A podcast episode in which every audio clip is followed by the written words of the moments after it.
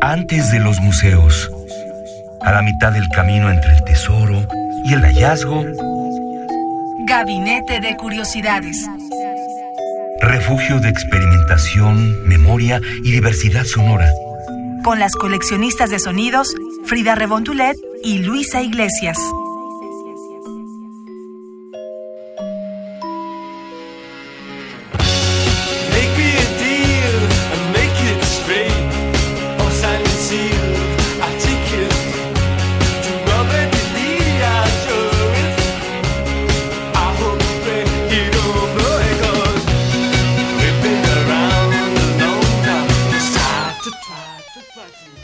¿Qué estamos escuchando? Querida Frida Saldívar, buenas tardes. Estamos escuchando, como ya algunos de los coleccionistas de sonidos que nos escuchan se imaginarán, este éxito, y cuando digo éxito lo digo eh, de manera extraña porque pues nada de lo que hizo Roxy Music realmente fue un éxito en el mainstream, pero bueno, Virginia Plain podría considerarse este, este gran himno del glam rock de 1972 y, y es interesante abrir con Roxy Music porque sí, si bien es una de las bandas más importantes para la música glam, es una de las menos conocidas en el lado del mainstream y es curioso cómo conocemos bien el nombre del género pero no estamos cercanos a las bandas que lo integran, ¿no?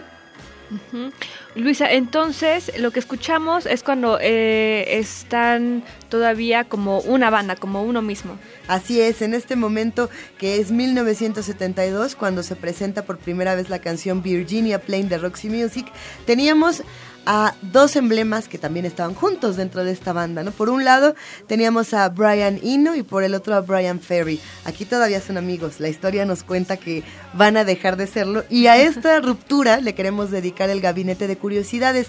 Nos habíamos preguntado en ocasiones anteriores qué, qué ocurre con los integrantes de las bandas cuando las bandas terminan y sobre todo cuando son bandas tan importantes. Eh, en el caso de Roxy Music, cuando Roxy Music llega a su fin, eh, no solamente termina un, un género como el glam, que algunos dirían, no, pero es que David Bowie es el que los llevó al, al clímax, otros dirían que no, que por otro lado pudieron haber sido los New York Dolls. Los New York Dolls luego van a decir, no, nosotros lo que hacíamos es punk, pero Brian Eno y Brian, y Brian Ferry se pelean y se separan. Se separan probablemente porque son dos genios con mentes muy diferentes, lo cual hacía Roxy Music una gran banda, pero bueno, eh, sin duda el trabajo que ellos tienen como solistas es muy importante. Vamos a arrancar este gabinete, o a continuarlo, porque ya escuchamos Virginia Plain, con una, con una pieza de Brian Eno que es de 1977. Esta pieza es importante, se llama By This River. Y lo que demuestra es una etapa previa a que Brian Eno se convirtiera quizá en uno de los mayores exponentes, ahí sí un poco ya más mainstream, de lo que significa la experimentación sonora. Creo que todos conocemos mucho el trabajo de Brian Eno como en, en Ambient, por ejemplo, ¿no? Me quedo pensando, por supuesto, en cómo su trabajo ha inspirado a otras bandas como This Mortal Coil, a Coil, a Recoil, a, a todas estas bandas experimentales que de pronto dijeron, la música no solamente es eh, tener una melodía agradable y tan tan, sino tiene toda esta parte ambiental de art rock, ¿no? En su momento, cuando saca Brian Eno By This River, que es esta canción eh, bellísima, que más escuchen la letra porque les va a encantar, eh, las cosas comenzaron a cambiar para la historia de la música. ¿Te parece bien si la escuchamos, Frida? Perfecto, Luisa, escuchémosla.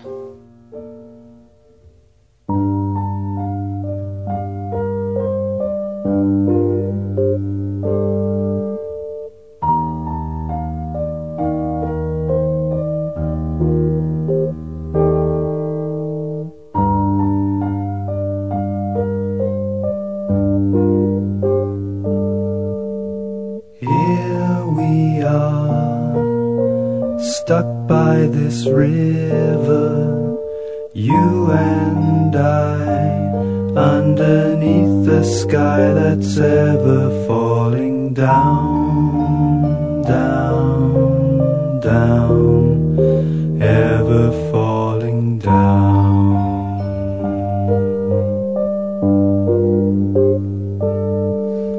through the day as if on an ocean, waiting here, always failing to remember why we came, came, came. I wonder why we came.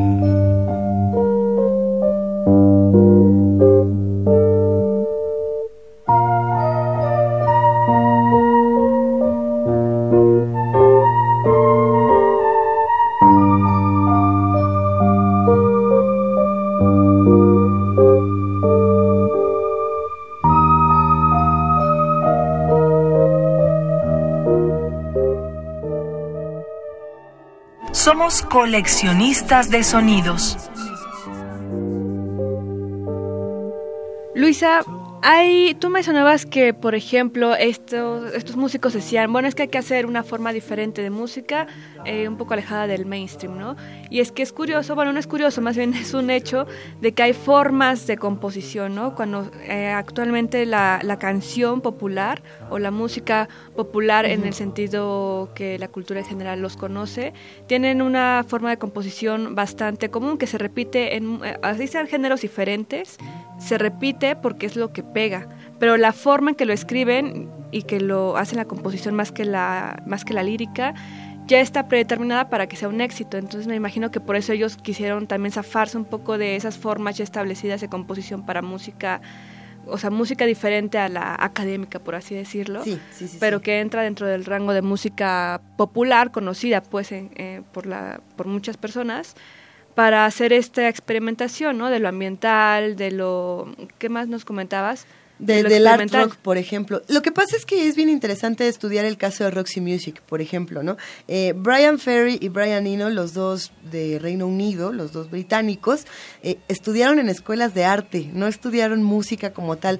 Brian Eno, que es a quien acabamos de escuchar con By This River, cuenta esta historia y de hecho la contó en una visita que tuvo eh, a México hace unos seis años, más o menos, él contaba esto a ver, yo no veía tele, yo usaba la tele para destruirla en mis performances. Y no era un performance rockero, sino era, eh, digamos, este tipo de performance más de, de la esmeralda, ¿no? De, de estos artistas plásticos que también de pronto se volvieron artistas visuales, que de pronto se volvieron artistas sonoros y que empezaron a, a explorar la interdisciplina, ¿no? Mientras que Brian Ferry sí es un hombre mucho más clásico. Y yo sí creo, hijo, no quiero decir de fórmula, pero sí creo que él sí buscaba mucho más esta estructura sonora, ¿no? Él tiene varios discos bastante bellos todos y cada uno de ellos, pero hay uno en particular donde viene la pieza que vamos a escuchar, que a mí me llama muchísimo la atención porque él como que dijo, la fórmula es esta y yo la voy a explotar hasta reventarla, ¿no? Que ese es como, pues, desde mi punto de vista es muy honesto, ¿no? ¿Quién, Claro. ¿Quién de pronto dice, a ver, bueno, sí, las cosas son así y, y me quiero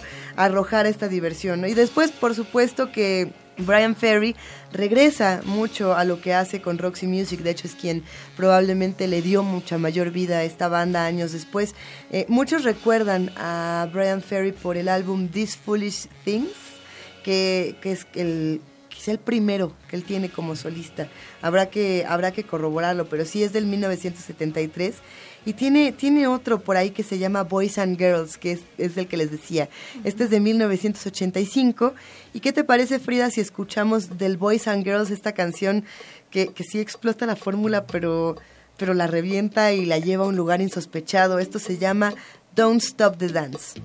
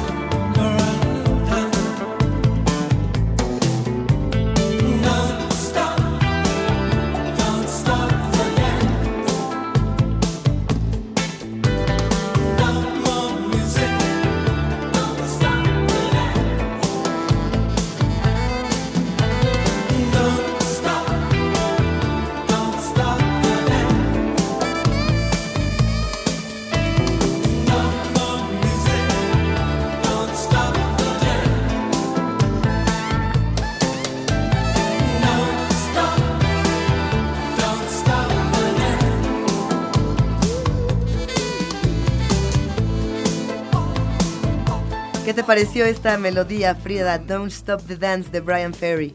Pues me encantó, Luisa, para bailar bastante aquí en este domingo, que bueno, a quién no le cae bien este tipo de música ahorita. Dominguito Glam.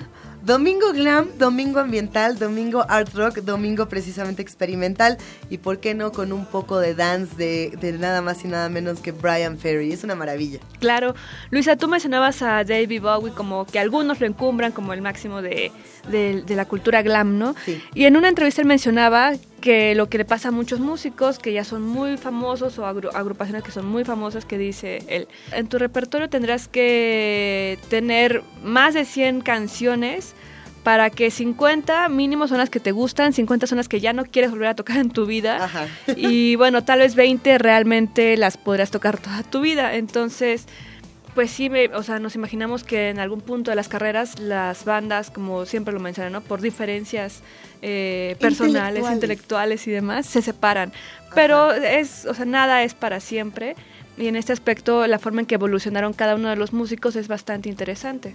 Pues pareciera que, que sus caminos se alejan mucho y no tanto, ¿no? Cuando empezamos a, a reescuchar o a revisitar a Roxy Music, cuando empezamos a ver una vez más el trabajo de Brian Ferry y de Brian Eno, nos damos cuenta de que a pesar de los pleitos y de todos los rumores que había alrededor de estas grandes figuras, pues la música siempre gana, ¿no? Esa es una maravilla. Y, y bueno, pues qué manera de cerrar el gabinete de curiosidades esta tarde, querida Frida. Luisa, muchísimas gracias por presentarnos esta música glam a los dos Bryans que tenemos en esta tarde. Así que los invitamos a que nos escuchen el próximo domingo en punto de las 2.30 de la tarde con Luisa Iglesias y Frida Saldívar. Mejor conocidas como Brian, Brian Saldívar y Brian Iglesias. Así es. Si quieren saber más de Gabinete de Curiosidades, no duden en visitar www.radiounam.unam.mx.